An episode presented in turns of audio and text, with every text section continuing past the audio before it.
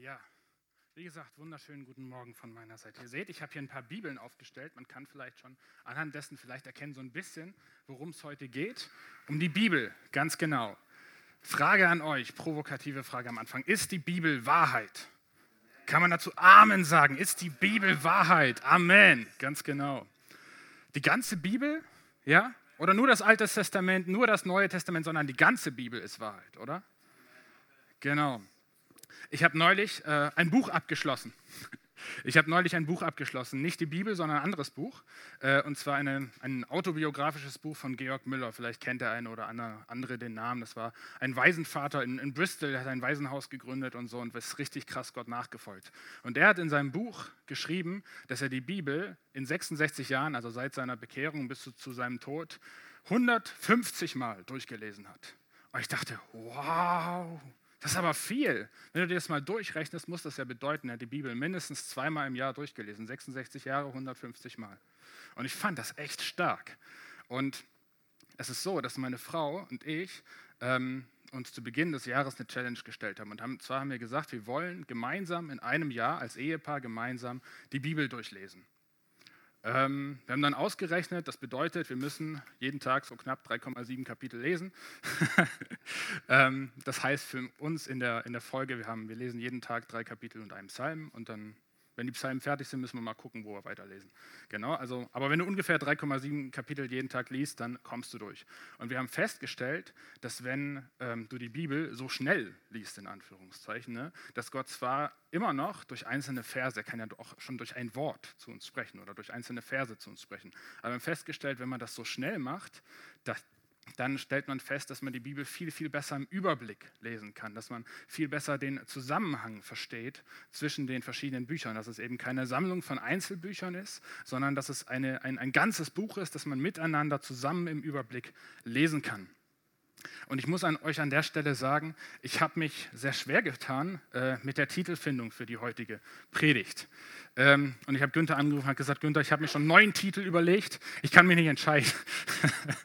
Weil irgendwie muss ich doch ausdrücken, was ich alles zu sagen habe. So, ne? Und wir haben dann gemeinsam einen, äh, einen Titel gefunden, der es jetzt geworden ist. Er heißt, die Predigt heißt, habt ihr vielleicht auch schon gesehen, im, im Status vom Jesuspunkt oder so, der Weg zu echter Freude. Ihr könnt die Präsentation auch schon anmachen. Ich habe wie sonst bei meinen Predigten eine Präsentation vorbereitet, wo man so ein bisschen sehen kann, welche Bibelverse ich nutze und dann noch ein, zwei andere Sachen.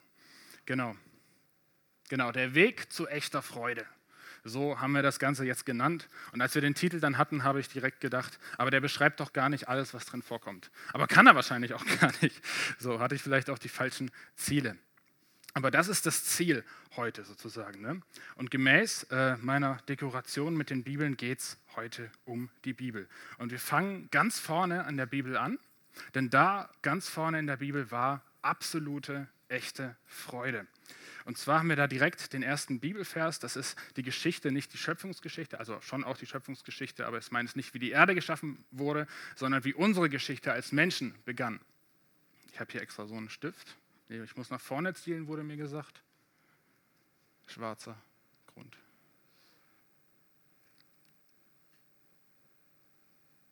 So, genau, 1. Mose 1, Vers 27 ist mein erster Bibelvers. Äh, und Gott schuf den Menschen zu seinem Bilde. Zum Bilde Gottes schuf er ihn und schuf sie als Mann und Frau. Und das nächste direkt danach folgende Kapitel ist von, in der Luther-Übersetzung überschrieben mit das Paradies. Ja, also das war ein Ort, wo einfach absolute Liebe, absolute Harmonie, absolute Freude gewesen ist. So wie wir es uns heutzutage wahrscheinlich kaum vorstellen können. Und ich habe mich gefragt, warum war das so? Sicher sah das cool aus, so der Garten Eden und so, gab es schöne Früchte, schöne Bäume und so weiter und so fort. Aber ich glaube, es war insbesondere deswegen absolute Freude, weil die Menschen im Paradies eine perfekte Beziehung zu Gott haben konnten. Ähm, und aufgrund dieser perfekten Beziehung, weil da war nichts Trennendes dabei, war da diese, kann man das als Paradies beschreiben, denke ich.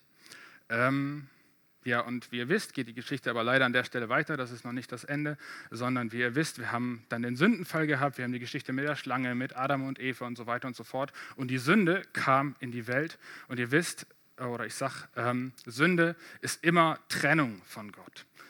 Gott und Sünde, das, das passt nicht zusammen, weil Gott immer heilig ist und Sünde unheilig ist. Sünde ist immer Trennung von Gott. Ähm, also, ihr wisst, Tabea und ich, wir haben die Bibel gelesen.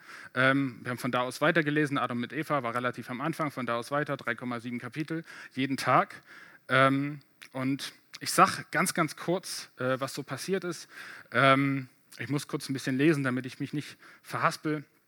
Also erst mit Noah und der Sintflut, dann die Sache mit Abraham, mit den Söhnen Isaak, seinem Enkel Jakob, dann äh, ähm, hier die Geschichte mit, mit, mit Jakobs Söhnen, wo die äh, äh, ähm, Menschen dann praktisch oder das Volk Israel äh, nach Ägypten gegangen ist. Ne? Dann 400 Jahre später wurden sie versklavt und so weiter und so fort. Und wir haben in diesem ganzen Verlauf der Geschichte immer gegenwärtig bei den Menschen immer wieder die Sünde, immer wieder das, was von Gott trennt, durch die verschiedensten Geschichten, wo wir jetzt aber nicht im Detail draufgehen. Aber, aber ihr wisst, dass das so ist. Ähm, genau. Wer es nicht weiß, kann gerne nachlesen. ähm, genau. Und dann sind Tabea und ich schließlich bei den Gesetzen angekommen. Ihr wisst, das Volk Israel geht aus der Wüste raus und ähm, ja, bekommt praktisch durch, durch Mose oder durch, durch Gott für Mose dann praktisch die Gesetze. Ne? Und ich habe schon häufig versucht, die Bibel ganz durchzulesen. Und ich habe häufig schon vorne angefangen und bin dann gelesen, gelesen, gelesen. Ähm, und ich bin ganz oft schon bei den Gesetzen rausgeflogen. Weil, ähm, also ich weiß nicht, wie euch das geht, aber mir geht das so, dass für mich, wenn ich die Gesetze lese, das ist richtig langweilig. Also ich, es fällt mir richtig schwer und es verordert zumindest für mich richtig viel Geduld und richtig viel Disziplin an der Stelle, das zu lesen. Und ich habe das unseren Jugendlichen auch schon gesagt, an der Stelle Profi-Tipp von mir, wenn dir das auch schwer fällt, dann such dir jemanden, mit dem du das zusammen machen kannst. Weil ich habe das mit meiner Frau zusammen gemacht und wir haben es hingekriegt. Wir haben das ganze Gesetz durchgelesen, weil man sich gegenseitig ermutigen kann, dran zu bleiben und das einfach weiterzulesen. Ähm, und dann ist mir, als wir dann das ganze Gesetz durchgelesen hatten, ist mir eine Sache klar geworden. Und zwar, ähm, die Israeliten, ja, die mussten das nicht nur lesen, die mussten das ja einhalten. und ich fand das krass, weil das ist so umfangreich und so kompliziert einfach. Ne? Das muss richtig stressig gewesen sein, das alles einzuhalten. Und ich habe dann einfach so für mich, einfach als wir fertig waren, das durchzulesen, habe ich für mich ganz unprofessionell ein Bild erstellt, und zwar bei Paint. So einfach für mich, ich hatte auch nie vor, das irgendwem zu zeigen, nur mal so. ähm, genau um einfach für mich so ein bisschen die Sachlage, wie das ist, so mit dem Gesetz darzustellen. Vielleicht auch einfach, dass mir der Heilige Geist in dem Moment so ein bisschen Klarheit bei all dem, was man da liest, gegeben hat, was das eigentlich so ganz, ganz grob ist. Und ich bin jetzt so mutig und ich werde euch dieses Bild zeigen und ihr versprecht mir, dass ihr mich nicht auslacht, ja? genau, das ist wunderschön, ne? genau, also wie gesagt, wir sehen oben, ich glaube, ich habe ja auch so einen Laserpointer, seht ihr das? Wir haben oben die Situation, dass Gott immer heilig ist. Und das ist etwas, ein Zustand, der sich nicht verändert. Gott ist heilig, was ich am Anfang gesagt habe. Und dann haben wir die Sünde, die die Menschen, die das Volk Israel von Gott trennt. Da habe ich so einen Kasten drum gemacht, weil Gott immer heilig ist. Und deswegen, aufgrund der Sünde, war keine Gemeinschaft mehr mit Gott möglich. Das sage ich euch kurz an der Stelle.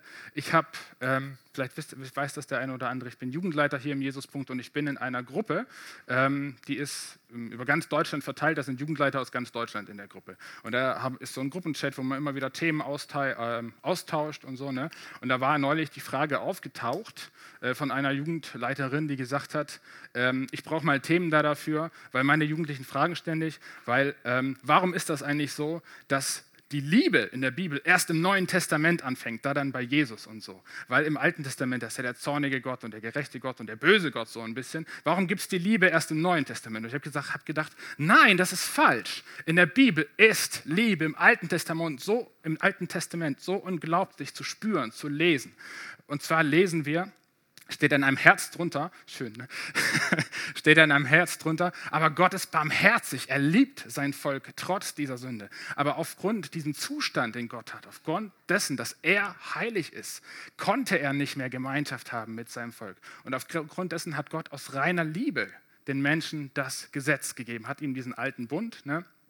Aufpassen, dass ich hier nicht drauf trete, ähm, hat Gott den Menschen das Gesetz gegeben, einfach weil er die Menschen liebte. Ja, weil er dadurch, durch das Gesetz, für die Menschen eine Möglichkeit geschaffen hat, nicht sie zu bestrafen oder es ihnen, ihren Alltag stressig zu machen oder so, sondern um ihnen eine Möglichkeit zu geben, wieder mit ihm Gemeinschaft zu haben, ihre Sünde, ihre Schuld und so weiter und so fort abzugeben. Dann haben wir die ganzen verschiedenen rituellen Sachen mit Sühnopfer, Friedensopfer, Brandopfer, das geht noch viel, viel weiter. Ich habe dir noch kurz ein anderes Bild. Das habe ich jetzt nicht selber gemalt, das habe ich gezogen aus dem Internet, wenn es funktioniert jetzt. Da stehen die ganzen ähm, verschiedenen Opferarten in der Bibel drauf, die die Israeliten hatten. Einfach, ähm, was sie machen durften, auch in, zusammen mit den Priestern, mit Brandopfer und wie das alles funktioniert hat und so. Da gehen wir jetzt nicht im Detail drauf ein, aber einfach für die Israeliten die Möglichkeit zu sagen, ich kann die Schuld, die ich auf mich geladen habe, praktisch mh, häufig durch die Variante. Wir müssen weitergehen, wieder zu meinem Paintbild zurück.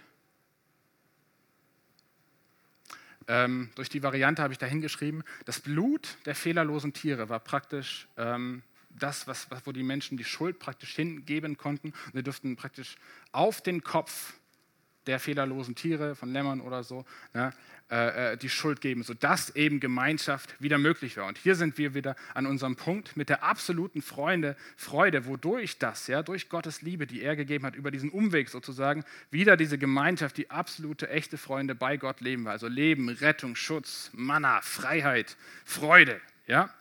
Das ist die Situation. Jetzt wissen wir aber auch weiter aus der Geschichte in der Bibel, dass die Israeliten das nicht gepackt haben. Die Israeliten haben das nicht gepackt. Und zwar haben die Israeliten trotz dem Gesetz immer wieder neu Sünden gemacht, immer wieder neu Fehler gemacht. Und zwar ist es sogar so, da steht ähm, relativ genau, in der Bibel, dass ähm, eine Zeit lang haben sie sich an die Gesetze gehalten. In Josua steht eine Zeit lang, auch in dem Sinne, noch solange Josua noch da war, ne, der Nachfolger von Mose dann noch. Ne, solange der noch da war, haben sie sich daran gehalten und dann noch solange die Ältesten, also die Generation dann noch da war, haben sie sich daran gehalten. Ich habe da auch ein paar Bibelverse für euch ähm, aus Richter 2, 6 bis 7, als Josua das Volk entlassen hatte und die Israeliten hingezogen waren, ein jeder in sein Erbteil, um das Land einzunehmen. Also sie sind dann nach Kanaan, diente das Volk dem Herrn so lange Josua lebte und die Ältesten, die noch lange nach Josua lebten und alle die großen Werke des Herrn gesehen hatten, die er in Israel getan hat. Also diejenigen, die noch gesehen haben, was in Ägypten passiert ist, was, ähm, nee, nicht was in Ägypten, was äh, in der Wüste passiert ist und so, ne? Und die die Wunder erlebt haben, diese Barmherzigkeit erlebt haben, das Gesetz kannten, die haben sich noch daran gehalten. Und dann lesen wir aber weiter bei den Richtern. Ich bin unzufrieden, dass das immer so lange dauert hier, bis das nächste kommt.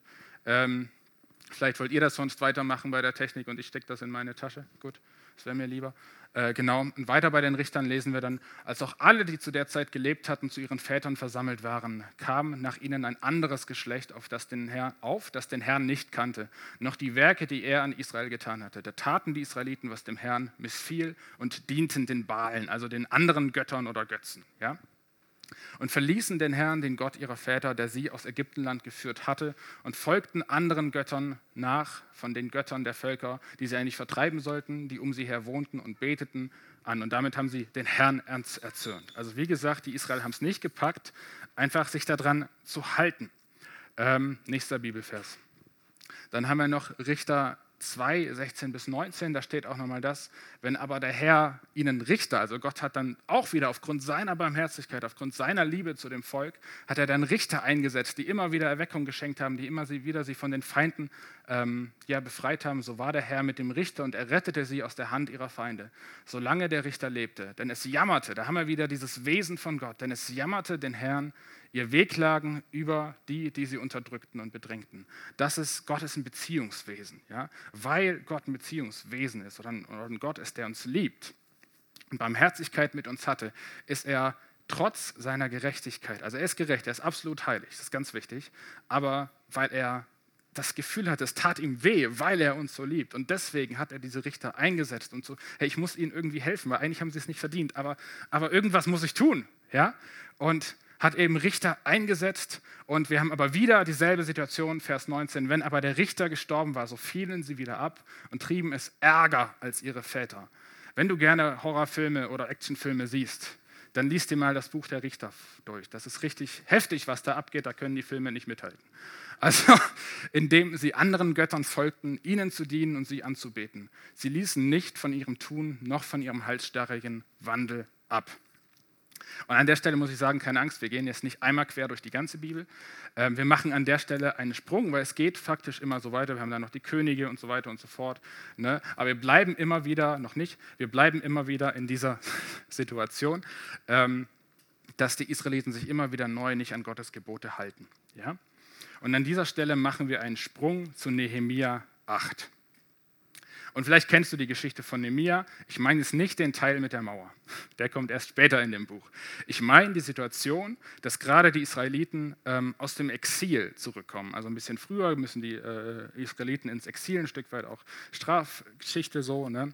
Und dann kommen sie wieder zurück. Und wir haben die Situation wie von den Richtern, dass sie sich immer wieder nicht an das Gesetz gehalten haben, dass es wie bei den Richtern schon vergessen haben.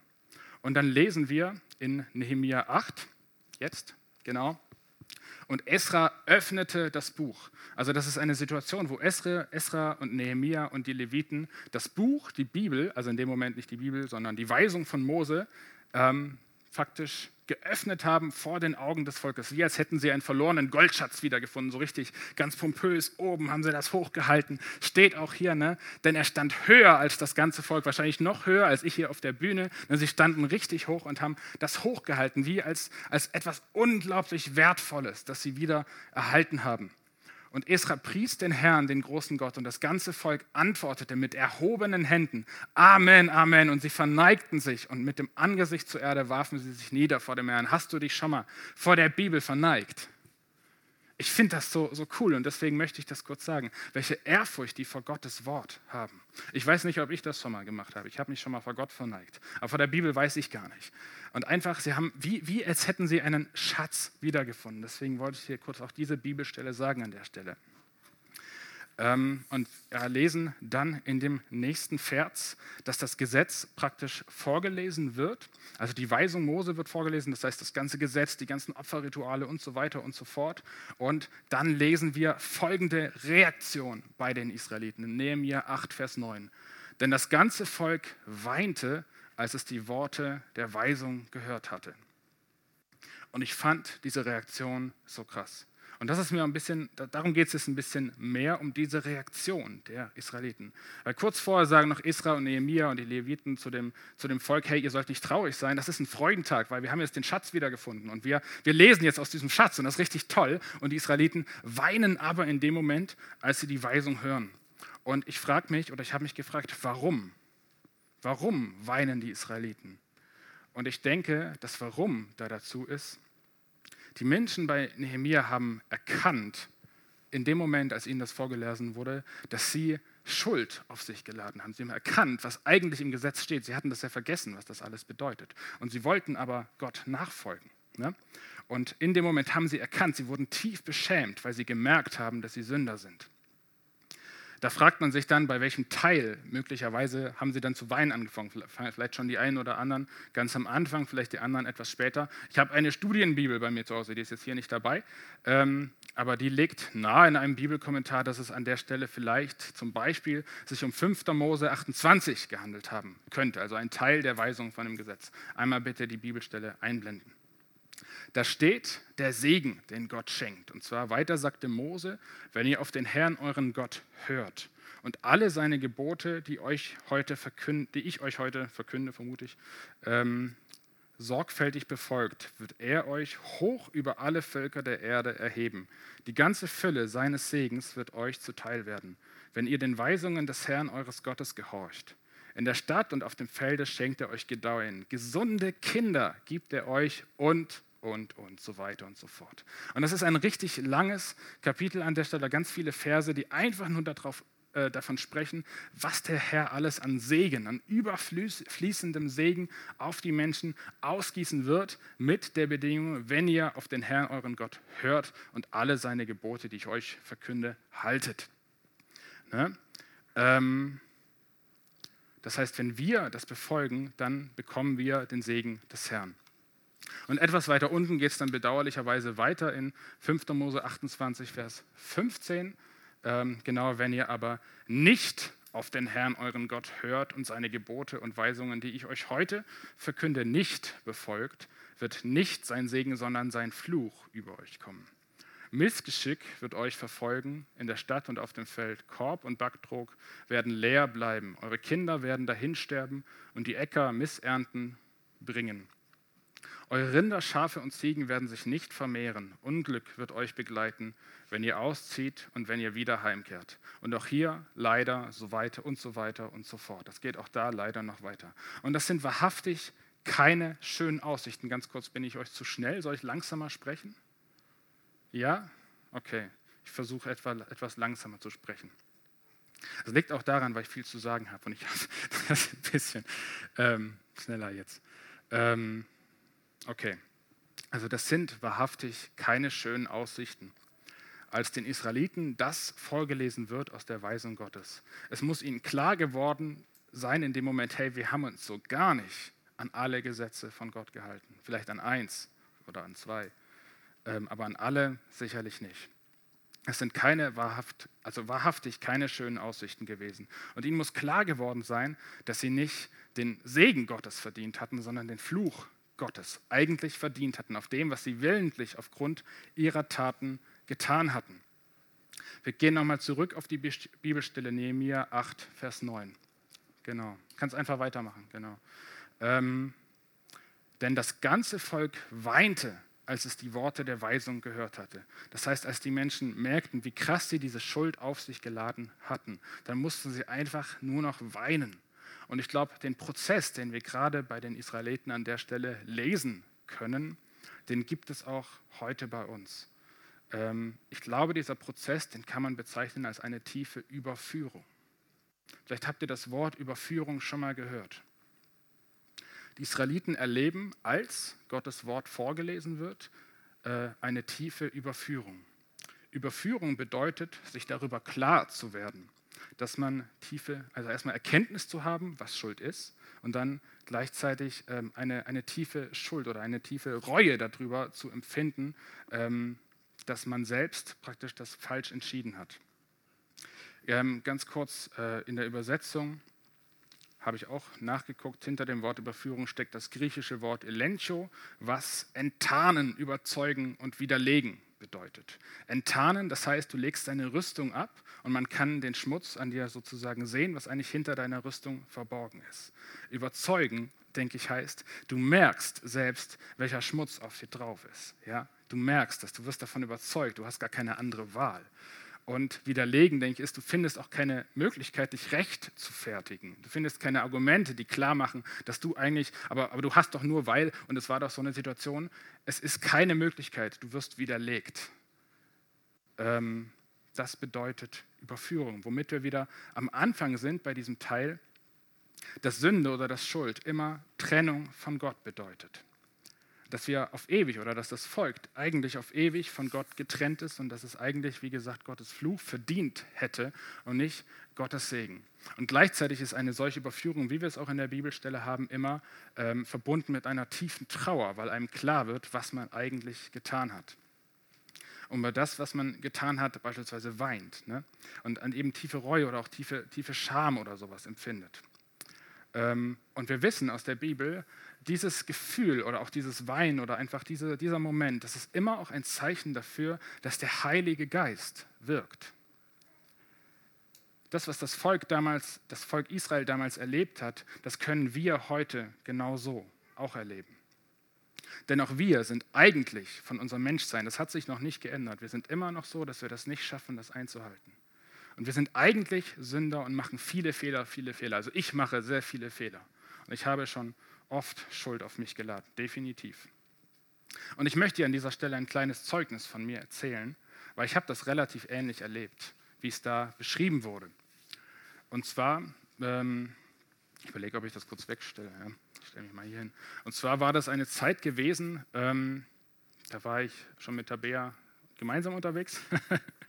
ähm, und wir sind gemeinsam nach Bad Gandersheim gefahren zum Outbreak.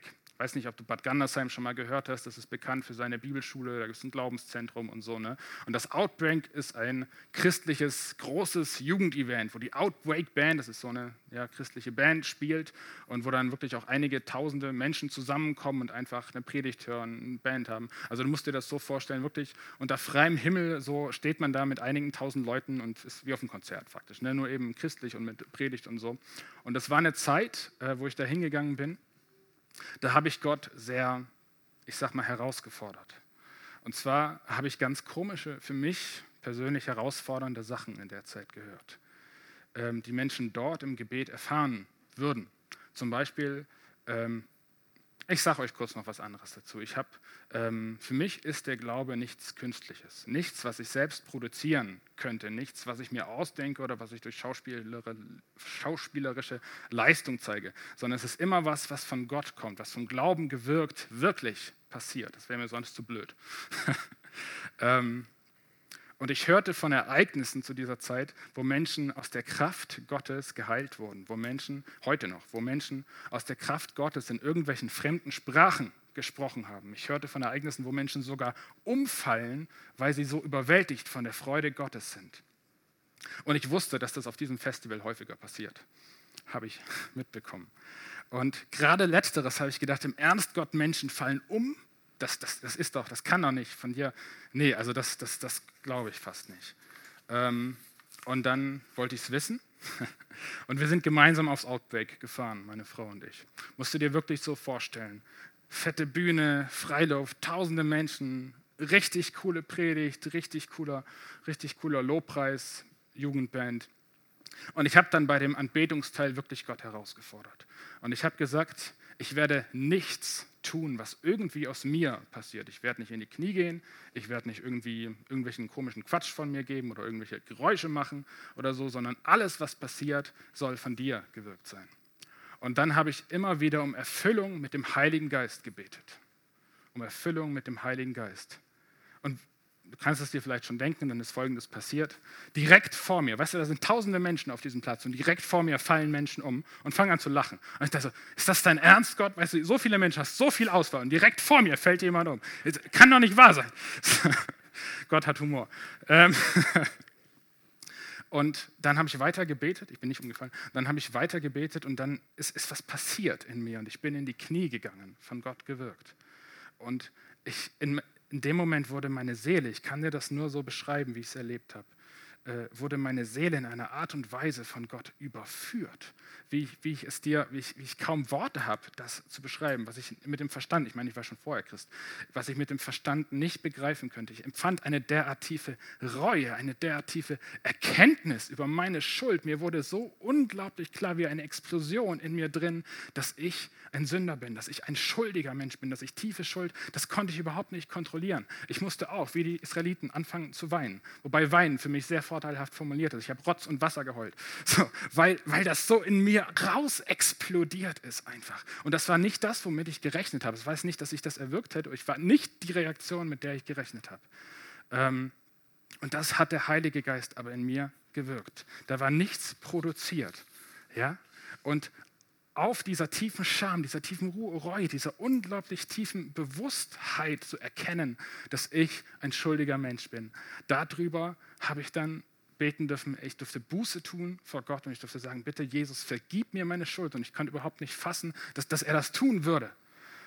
Und in dem Moment, wo ich das gebetet habe, hat Gott mir aber diese tiefe, bewusste Schuld vergeben. Und genauso groß wie die Explosion an meinen Gefühlen, an dem war, dass mir bewusst wurde, wie sehr ich schuldig gesprochen bin, wie sehr ich diesen Fluch verdient habe. In dem Moment wurde diese Explosion verwandelt in unglaubliche Freude. Eine Freude, die du mit deinem Verstand nicht begreifen kannst. Eine Freude, mit dem du, die du nicht produzieren kannst, die es in dieser Welt nicht gibt. Das, war, das kann ich dir nur in du, du siehst oder du merkst, ich ringe nach Worten, aber ich könnte dir nicht beschreiben, wie tief oder wie unglaublich dieses Gefühl ist. Durch die Erfüllung des Heiligen Geistes. Das ist echte Freude. Amen. Ähm, das bedeutet, der Weg zu dieser tiefen Freude, um wieder zu dem Titel von meiner Predigt zu kommen, der führt über eine Überführung des Heiligen Geistes der führt darüber, dass wir Erkenntnis haben über die Schuld, die wir getan haben. Im nächsten Schritt, dass wir uns bewusst darüber werden, vom Heiligen Geist gewirkt, dass Sünde immer Trennung von Gott bedeutet, weil Gott immer heilig ist. Es bedeutet, dass wir Buße tun müssen aus dieser Erkenntnis heraus für das, was wir getan haben. Und in dieser Buße ähm, oder durch diese Buße, durch dieses Schuldbekenntnis kann Jesus uns vergeben, sodass diese tiefe Schuld einer tiefen Freude weicht. Das ist das, was Jesus für uns am Kreuz getan hat, dass er diese Schuld für uns getragen hat. weil Gott heilig ist. Und diese Erkenntnis ist so heftig, dass ich nicht den Fluch jetzt mehr kriege, sondern den Segen. Dieser Segen, den ich vorhin vorgelesen habe, der ist über meinem Leben. Ich werde gesunde Kinder kriegen. Und ich werde, äh, Gott wird mich segnen mein Leben lang. Das tut er bereits. Weil ich das Jesus gegeben habe. Amen, genau, Halleluja. Ähm, ähm, und trotzdem möchte ich dir an der Stelle noch weiter sagen. Das heißt, Jesus, und deswegen ist mir dieser Punkt so wichtig, dass Gott heilig ist. Das heißt, Jesus hat mit seinem Opfer, das, mit seiner Auferstehung das Gesetz nicht abgeschafft, sondern er hat es für mich erfüllt. Das heißt, wir haben immer die Situation, Gott ist hier, Gott ist heilig, da ist die Trennung und hier bin ich. Und alles, was ich nicht schaffen kann von dem Gesetz, alles, was in mir schuldig ist durch das Gesetz, ich meine, wenn das Gesetz nicht da wäre, gäbe es ja keine Schuld. Dann wäre alles, alles möglich zu machen irgendwie. Ne? Ähm, aber dadurch, dass das Gesetz da ist, dass Gott eine Möglichkeit, eine Brücke geschaffen hat zu mir, dadurch habe ich überhaupt, dafür, deswegen existiert überhaupt diese Brücke, dass ich durch das Gesetz das halten kann. Aber eben weil diese Brücke so aufgrund meiner ähm, Schlechtigkeit, sage ich jetzt mal, äh, äh so bröckelig ist, sage ich jetzt mal, dass ich da nicht drüber komme, weil ich eben nicht schaffe, das Gesetz einzuhalten. Das hat Jesus für mich erfüllt, sodass diese Brücke wieder, ihr kennt bestimmt dieses Bild, wo ein Kreuz über dieser Schlucht ist und ich über dieses Kreuz zu Jesus, äh, zu Gott, zu meinem Vater kommen darf, wo wieder absolute Gemeinschaft, absolute Harmonie, absolute Freude mit Gott ist. Das bedeutet aber, wie gesagt, Jesus hat das Gesetz erfüllt, nicht abgeschafft. Ähm, genau. Ich möchte an der Stelle noch kurz, damit du siehst, dass das nicht einfach so meine Worte sind, eine Bibelstelle zeigen, und zwar nochmal zu dem Thema, der Heilige Geist ist unser Fürsprecher. Und zwar lesen wir am Ende des Johannes-Kapitels, ähm, haben wir die Szene, wo Jesus sich von seinen Jüngern verabschiedet und ankündigt, zu dem zu gehen, der ihn gesandt hat. Und da lesen wir in Johannes 16, Vers 4 eigentlich. Ach nee, Blödsinn, du hast recht, 16, 7. ähm, wenn wir aber weiterlesen, spricht Jesus davon, doch ich sage euch die Wahrheit, es ist zu eurem Wohl, dass ich weggehe. Also was Jesus, das, das, da ist das bereits gewesen, was Jesus getan hatte. Jesus war bereits zu diesem Zeitpunkt auferstanden, hatte den Tod besiegt und dann sagt er, es ist zu unserem Wohl, dass er weggeht. Denn dadurch, dass er weggegangen ist, denn wenn ich nicht weggehe, wird der Fürsprecher, also der Heilige Geist, nicht zu euch kommen. Wenn ich aber gehe, werde ich ihn zu euch senden. Das heißt, durch das, das, selbst, selbst das ist von Jesus gewirkt, dass ich die Fähigkeit habe, das zu begreifen. Selbst das ist von Jesus gewirkt, von ihm sein Geschenk an mich, dass ich überhaupt das, diese Überführung erleben darf, weil das vom Heiligen Geist gewirkt ist, weil er mein Fürsprecher ist. Und an der Stelle ähm, auch der nachfolgende Vers, weiterlesen wir in Johannes 16, Vers 8, was die Aufgabe des Heiligen Geistes ist. Haben wir, und wenn er kommt, wird er die Welt überführen und aufdecken, was Sünde, Gerechtigkeit und Gericht ist. Das ist genau das, was ich erlebt habe an der Stelle. Ähm, ja, ich könnte mit meinen Worten nicht besser ausdrücken. Ich überlege, ob ich das jetzt nochmal umschreibe, aber ich finde, das kann man nicht besser aufdrücken als da, wie es da steht. Ähm, dass der Heilige Geist das überführt, aufdeckt, was Sünde, Gerechtigkeit und Gericht ist. Und vielleicht kurzes ähm, Nice to Know äh, an der Stelle. Äh, Weckung, wie bei Nemia es eine gab oder wie es in meinem Herzen gab oder wie es auch in der Geschichte häufiger schon bei Menschen gab, ist immer erstmal in einer Überführung des Heiligen Geistes von Menschen. Nur mal so. Das heißt, was unsere Schuld ist und im nächsten auch, also hier steht ja auch nicht nur, was, was Schuld ist, sondern auch im nächsten Schritt, was Gerechtigkeit und was Gericht ist, ähm, darf man extra erwähnen.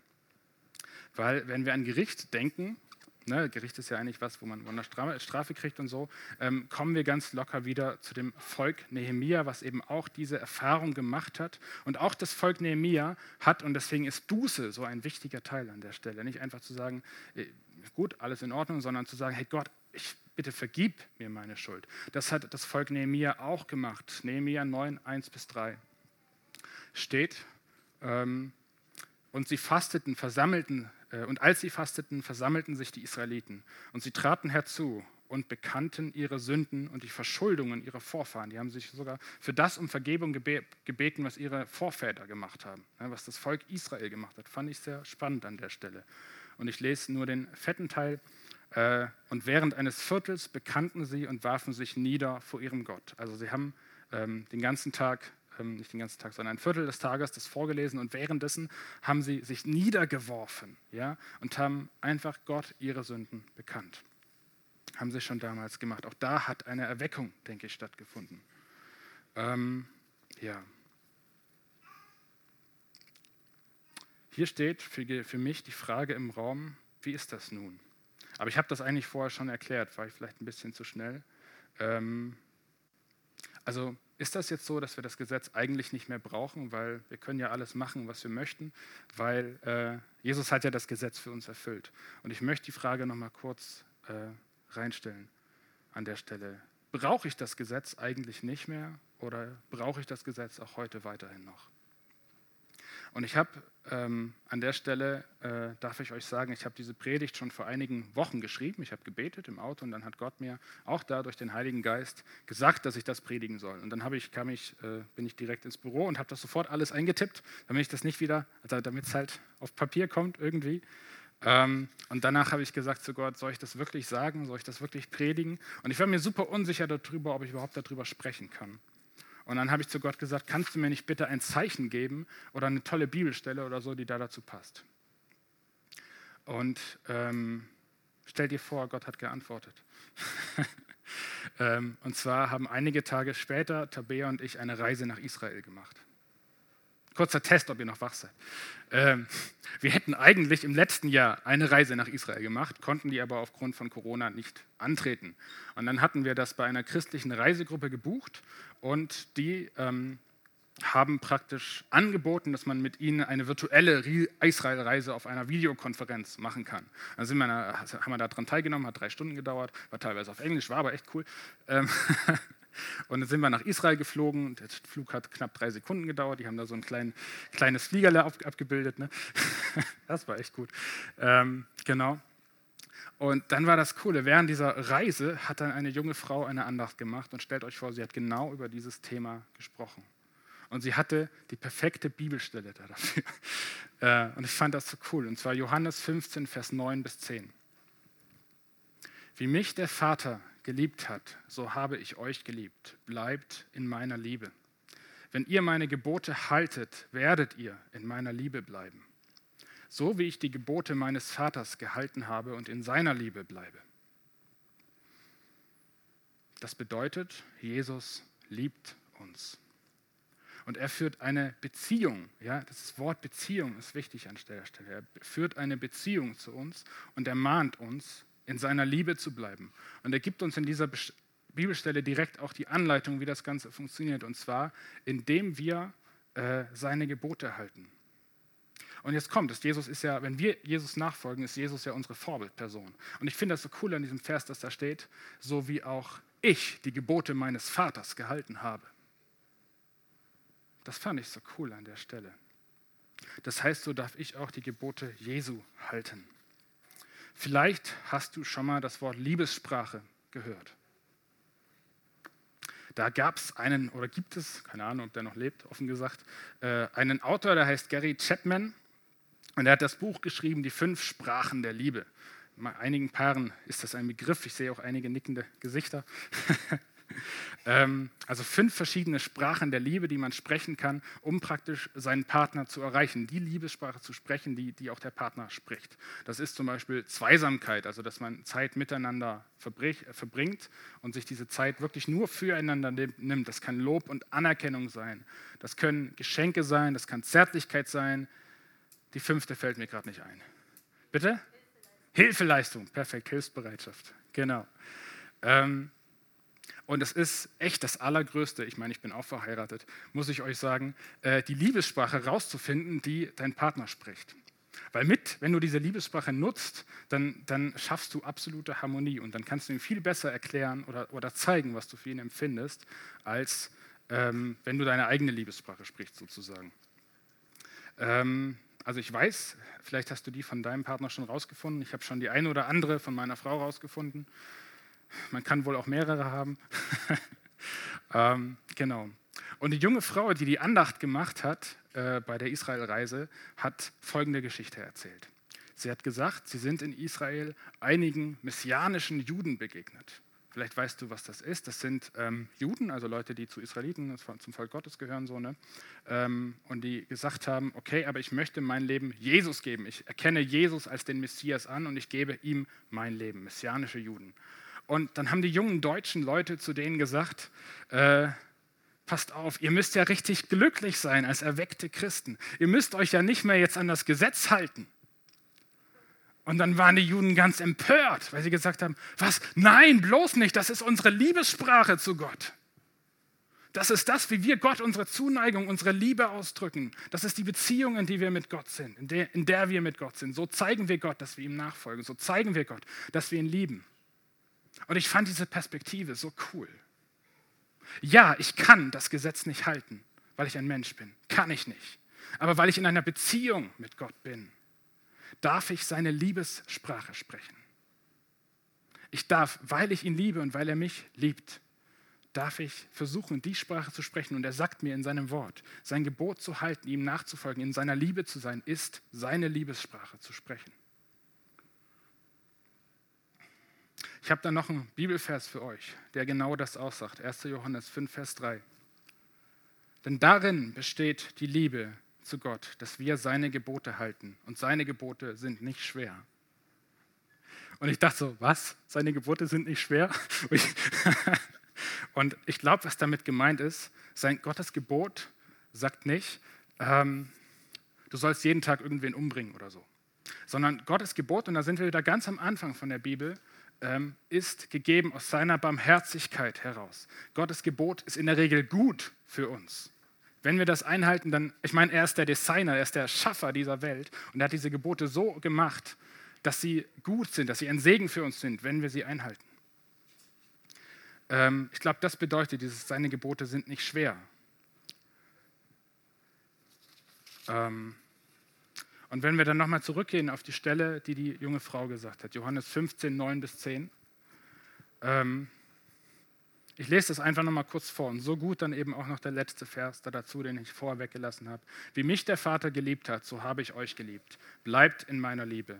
Wenn ihr meine Gebote haltet, werdet ihr in meiner Liebe bleiben, so wie ich die Gebote meines Vaters gehalten habe und in seiner Liebe bleibe. Und schließlich Vers 11. Das habe ich euch gesagt, damit meine Freude in euch sei und eure Freude vollkommen werde. Und das ist wieder dieser, dieser Titel. Das ist der Weg zu echter Freude. Das hat Gott, das hat Jesus uns nicht gesagt, um uns Stress zu machen, um unser Leben schwerer zu machen, um uns ein schlechtes Gewissen zu machen oder so. Gott, Jesus hat uns das gesagt, damit seine Freude in uns sein kann. Damit seine, seine Freude oder meine Freude vollkommen, also perfekt, absolute, echte Freude sein kann. Amen.